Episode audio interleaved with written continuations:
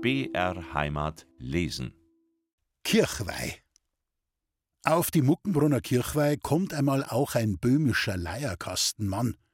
Die gut bayerischen Weidler lassen ihn mithalten, und so zecht er unter ihnen die Nacht durch.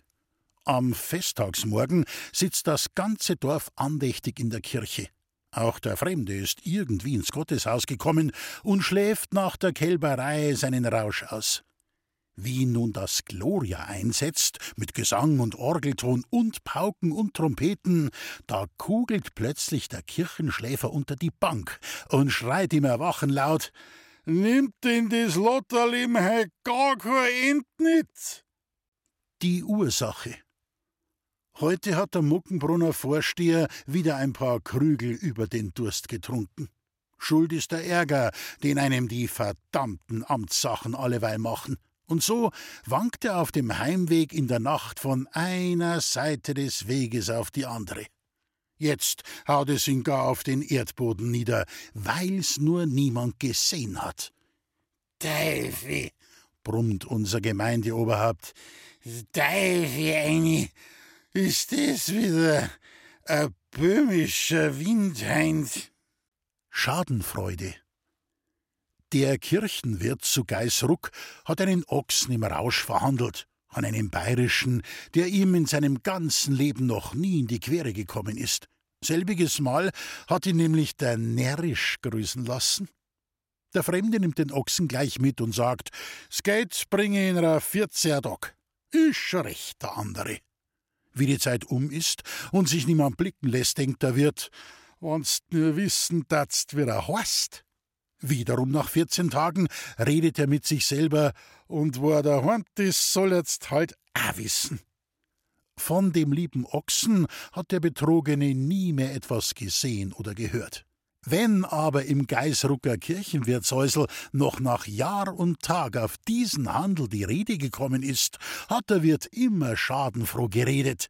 Freunde mit des eine hellsackrisch, dass ich dem Borischen in Ochsen so dreiermächtig angehängt han. Der Kummer der neuen Vorsteherin. Vor vielen Jahren einmal ist bei uns der Dorfschneider zum Vorsteher gewählt worden. Die Leute laufen gleich mit der Neuigkeit zu seinem Weib. Graut's gute Macht, fangt die Schneiderin an zu jammern und will schier nicht aufhören. Ja, was hast denn? fragen die Leute. Bis jetzt haben's nur ich gewusst, schluchzt die neue Vorsteherin, dass mein alter Dudelsack ist. Und jetzt wird's die ganz Gmord erfahren. Das Dorf.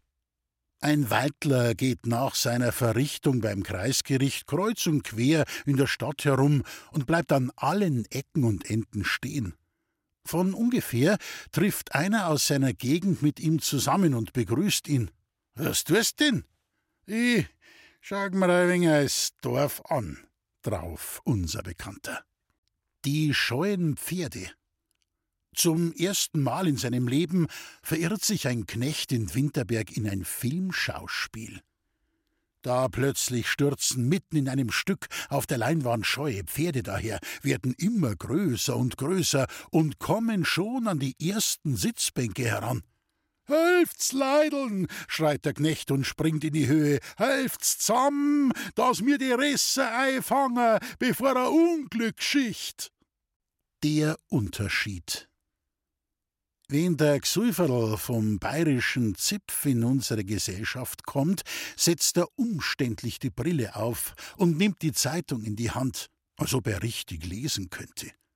Unlängst erwischt er einmal ein Blatt, verkehrt. Auf der halben Seite ist da ein ganz neuartiger Eisenbahnzug abgebildet. Ich sag's ja, redet der seltsame Zeitungsleser und schiebt die Brille wie der Herr Pfarrer auf die Stirn. Wenn man eine Zeitung in die Hand nimmt, gleich steht was von der Eisenbahnunglück drin. Der alte Brauch. Eine ewige Sorge unserer Weidler ist die, dass sie zu wenig Bier zu vertrinken bekommen. Schließlich hat ja jedes Landl sein Quantel und sein Schantel. Geht's holler Häube ist eine der häufigsten Redewendungen in den Wirtshäusern. Viele aber können das schöner durch die Blume sagen. Unter den Tausenden von Fällen, wo ich die Ehre hatte, meinen Landsleuten ein Glas Bier zu zahlen, sind die folgenden die merkwürdigsten. Da sitze ich einmal bei meinem Bier und ein Waldler sagt vor allen Anwesenden laut zu mir: Ich dank dir schön. Wofür denn? Na, für die halbe, das mir zahlen willst. Jeder Mensch hat sein Kreuz, redet mir einer in die Ohren, aber ich han das allergrößt. Diesen Spruch wiederholt er etliche Male. Was ist denn nachher? frage ich endlich. Ein Durst han ich und nehmt wohl ein halbe Bier sein. Unlängst einmal setzt sich ein Bayer in Fürstenhut an meinen Tisch und redet mich an. Nix für ungut, Doktor. Geh, zahl halt ein Maß Bier, dass der alt Brauch nicht abkimmt. Die Weiber halt. Der Vorsteher schickt amtlich um die Speckmüllerdirn. Vor wem ist dein viertes Kind? fragt er streng. Und Lukas Luisei, antwortet die Gefragte. Für die anderen drei, der Vorsteher. Ja, bestätigen die Dirn. Zwing was heirat's nicht nachher an Lukas Luisei? forscht das Gemeindeoberhaupt weiter. Weißt was, Vorsteher, redet die Speckmüllerdirn, da sie dir's grad außer sagst du, er steht mir nicht recht zum Gesicht. Die feine Zigarre. Unser Vorsteher ist den Umgang mit besseren Menschen von Amts wegen gewohnt und redet daher überall leicht, sogar mit dem Herrn Bezirkshauptmann. Der ladet den biederen Waldler oft an den Amtstagen auf eine Weile in seine Räume und spricht mit ihm über alles, was die Menschen draußen drückt. Bei einer solchen Unterhaltung zieht der leutselige Beamte einmal seine volle Zigarrentasche heraus, öffnet sie und bietet dem Besucher Zigarren an. Da, nehmen Sie sich eine.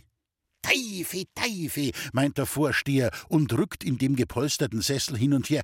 Das sind aber feine Zigarren und sucht sich gleich eine heraus und sagt, wie es die hinterwäldlerische Höflichkeit verlangt, Wann's es gar nicht nachgibt, nachher muss ich mir halt eine nehmen. Der Bezirkshauptmann hält ihm auch noch das brennende Zündholz hin. Unser Vorsteher aber, statt den Spitz abzubeißen und sich die Zigarre anzünden zu lassen, schiebt das Geschenk behutsam in das äußere Brusttäschlein und wehrt mit den Worten ab: Na, na, Herr Bezirkshauptmann, die Zigarren, die rauch ich mir einmal an, wann ich in einer besseren Gesellschaft bin. Der bayerische Durst. Der Dori muss seiner Alten um den Arzt ins Gefilk gehen, weil sie schon einige Tage vom Sterben herumredet. Unterwegs kehrt er im Buchet ein und vergönnt sich eine halbe Bier, mehr trägt es ihm nicht. Um den Tisch sitzt eine gut bayerische Gesellschaft, die lustig zecht, junge Lehrer, Forstleute und Sommerfrischler. Der Dori schaut ihnen eine Weile zu, dann denkt er sich, Versuch's das, zieht den Hut und redet die Bayern an. Kannst auch gutes Werk tun und einem armen Mann eine halbe zahlen. Der Wirt legt für den Alten auch ein Wörtlein ein. Der Mann ist 30 Jahre Bierknecht gewesen beim Stockbauer zu Passau. Dem peinigt halt allerweil arg der burische Durst. Ja, der Feizing nix. Da können wir den Bazi nicht im Stich lassen, reden die Bayern und zahlen dem Dori eine halbe um die andere. Er darf sich sogar an ihren Tisch setzen. Einen alten bayerischen Bierknecht könnten wir ja nicht verdursten lassen, gell? geht unter ihnen etliche Male die Rede. Bevor die Bayern aufbrechen, zahlt jeder dem Dori noch eine halbe, so dass er im siebenten Himmel ist. Endlich geht auch der Wirt schlafen und lässt den Alten mit den vollen Biergläsern allein sitzen. Der Dori leert schön langsam ein Glas nach dem andern. Da auf einmal gibt es ihm einen Riss. Er will sich noch schnell am Henkel eines Bierglases erfangen, kugelt aber mitsamt dem Glas unter den Tisch, und bald dreht sich alles um ihn herum immer schneller und schneller. Dori, schreit der Postbote. Ja, der Angerufene, der schon nicht mehr bei Sinnen ist. Da war ein Brief von Passau von Stockbauer an Herrn Isidori Kölbel in Fürstenhut im Böhmerwald. Der gehört schon mal. Da hast den Brief, Dori. Geh, Posterei, les man vier, mir kommt halt alles durcheinander. Alsdann, Lieber Dori, ließ der Bote, da ich bald zu sterben gedenke, so vermache ich dir äh, für die treuen Dienste als Bierknecht äh, durch dreißig Jahre jetzt willig tausend Markel.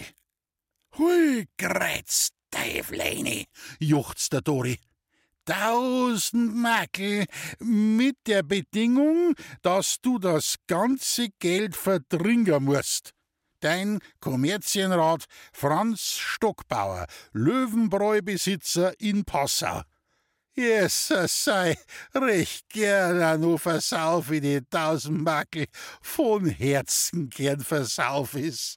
Die ganzen tausend Markel und gleich hebt er im Traume an, die Erbschaft zu vertrinken und gießt eine halbe um die andere durch die Gurgel ohne Aufhören, bis die Sonne schon zu den Fenstern hereinscheint und immer höher und höher steigt. Gegen Mittag kommt seine Alte, der das Sterben vergangen ist, daher und sieht die Bescherung.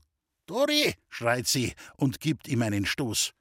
Der Dori reibt sich langsam die Augen und redet halb im Schlafe: Mir sind tausend Makel gestiert, die muss ich versaufen. Alter Psuf, ein schöner ist dir testiert, pfnurrt das Weib. Dabei nimmt sie ihn unter den Arm und führt ihn heim zu. Da kann man derweil wirklich sterben, redet sie, wenn man die um einen Doktor schickt. Allmählich kommt der Dori wieder zu sich, reimt sich das Geschehene schlecht und recht zusammen und sagt auf die vielen Worte seiner Alten nur immer wieder: Was weißt denn du von borischen Durst?